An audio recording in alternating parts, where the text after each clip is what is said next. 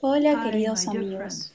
Hoy quiero hablar de un tema que nos preocupa a todos, el perdón. ¿Quién no necesita perdón? ¿Quién no necesita perdonar a alguien? Nos incumbe a So we are todos. all concerned. Recuerdo un cura en Francia que empezó su homilía así. Queridos hermanos y hermanas, el perdón No es difícil. es imposible. La gente empezó a reírse y a mirarse, pero todos pensaron lo mismo. Al fin alguien nos entiende, porque todos tenemos que luchar para perdonar. A veces es realmente imposible. Me acuerdo de una señora que su hija fue raptada y maltratada. Esta chica sigue muy lastimada, herida. ¿Cómo podría perdonar la madre a esa gente? Está fuera de cualquier posibilidad. Es por eso que Dios interviene, porque como dijo el ángel a María en la Anunciación, nada es imposible para Dios. Tengo una amiga en Francia, Lucia, Que tiene dos hijos. Uno es Ricardo y se casó con una chica que se llama Simona. Lamentablemente, eligió el camino incorrecto. esa chica resultó ser muy desagradable, ofensiva. Al poco tiempo, su matrimonio se derrumbó. Tuvieron un hijo que se llama Francisco. Él creció en un ambiente muy complicado. Fue muy herido por las discusiones y peleas de sus padres. Pero de uh, todas formas, Lucía sufría demasiado por su nuera, tanto que terminaba acumulando odio. Mi amiga tiene una personalidad muy fuerte y su odio se tornó muy fuerte. Amargura y todos esos uh, sentimientos. Uh, Perdió feelings completamente la paz. Lost peace. Esta uh, mujer comenzó a pedir el divorcio, lo uh, cual sucedió, y además pidió algo muy complicado, privar a el hijo, Ricardo, del derecho de ser padre.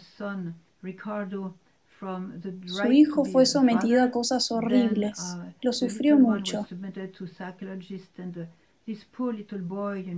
Lucía vio todo este daño que sucedía y no podía soportarlo.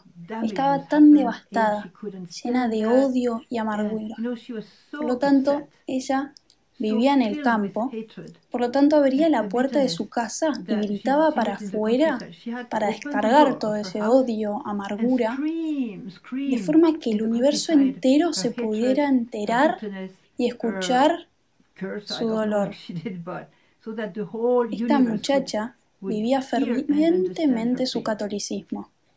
Iba a misa todos los días, comulgaba, se iba a confesar muy seguido y se dio cuenta de que había dejado a Satanás entrar a su corazón. Perdió la paz. No podía ni siquiera dormir, descansar en paz. Así que decidió hacer algo al respecto. Se acordó de la frase, nada es imposible para Dios. Y se dio cuenta que definitivamente había alguna forma de resolver eso. Ella pensó en unas palabras de Jesús en el. Evangelio, en Mateo capítulo thought of 6, a word versículo from Jesus in the 15. Gospel, actually in Matthew Se los voy a leer, fue muy fuerte 6, para ella. Dice 15 así. Si perdonas a otros sus transgresiones, el Padre del cielo te perdonará a ti. Pero si no perdonas a tus hermanos, nadie, ni siquiera tu Padre del cielo, te perdonará las transgresiones. Fue muy fuerte y dijo, Dios, tengo que hacer algo, tengo que hacer algo urgente, quiero ser perdonada. "I've got to do something. En ese momento, ella iba forgiven." a misa todos los días y tenía un gesto muy lindo, que al momento del saludo de la paz, ella saludaba a todos los que estaban cerca en la iglesia. Pero ella sentía que Dios no le permitía dar la paz a todos mientras que este problema que le generaba odio siguiera en su corazón. others. Su paz no funcionaba. Ella cada vez se tornaba más infeliz. Tuvo una idea. Dijo, Dios, no puedo perdonar, no puedo olvidar, no puedo "No, vivir con esto. Es imposible. Vos me I Dios, es muy difícil, muy duro. Mi nieto, mi hijo, no, no puedo. Pero sí sé que vos podés perdonar. Vos sabés perdonar. Así que hay alguna forma. Así que, ¿sabes qué. Padre? Hagamos así. Te pido que vuelques todo tu perdón en mi pobre y vacío corazón, lleno de basura. Por favor, Dios, ven a mí, habita en mí. Lléname de tu perdón, de tu sensibilidad, de tu misericordia en mí. Y haz eso que no puedo solo. Yo creo en ti, confío. Así que decidió, al momento de la paz, besar a sus hermanos, obviamente, pero además, en su interior, en silencio, pronunciar el perdón. Esto decía en su corazón, contra su orgullo, contra su orgullo completamente, Simona, te pido perdón por todo el mal que te hice. Y es real que no te forgiveness demasiadas bendiciones. Simona, te perdono por todo el mal que me has hecho. Todos los días repetía esa frase en misa, contra su naturaleza, contra sus sentimientos, contra sus uh, pensamientos, contra su orgullo. Lo que pasó fueron tres meses de repetir esto todos los días. Llevó tres meses y todos los días pudo sentir una diferencia. Después de tres meses llegó el milagro. Pronunció la frase con sinceridad. Lo sentía, lo creía, fue sincero. Perdonaba con todo su corazón a Simona. Se sentía tan feliz, tan libre, liberada, llena de alegría.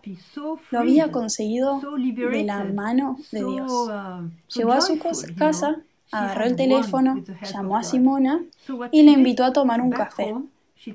Nos a called ellas dos en la mesa de un bar, tomándose un cortadito,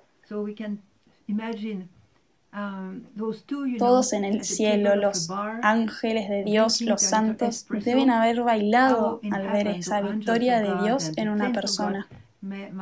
Así que, ahora que les cuento esta historia, Si alguna vez sienten que tienen algún rincón de su corazón, alguna piedrita que parece imposible de sacar, no pueden olvidar ni perdonar a alguien, hagan eso. Dios no puede negar el perdón. Si pones toda tu intención, rogale a Dios, quiero perdonar y no puedo.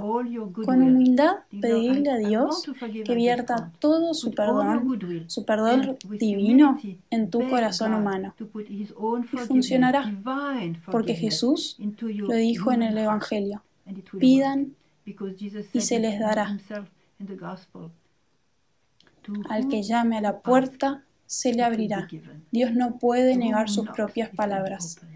Si adoramos la misericordia de Dios, algún día u otro trabajará en nuestros corazones y viviremos el increíble milagro de que la gracia de Dios es más fuerte que nuestros sentimientos. La gracia de Dios es más fuerte que nuestros sentimientos. Alabados sean Jesús y María.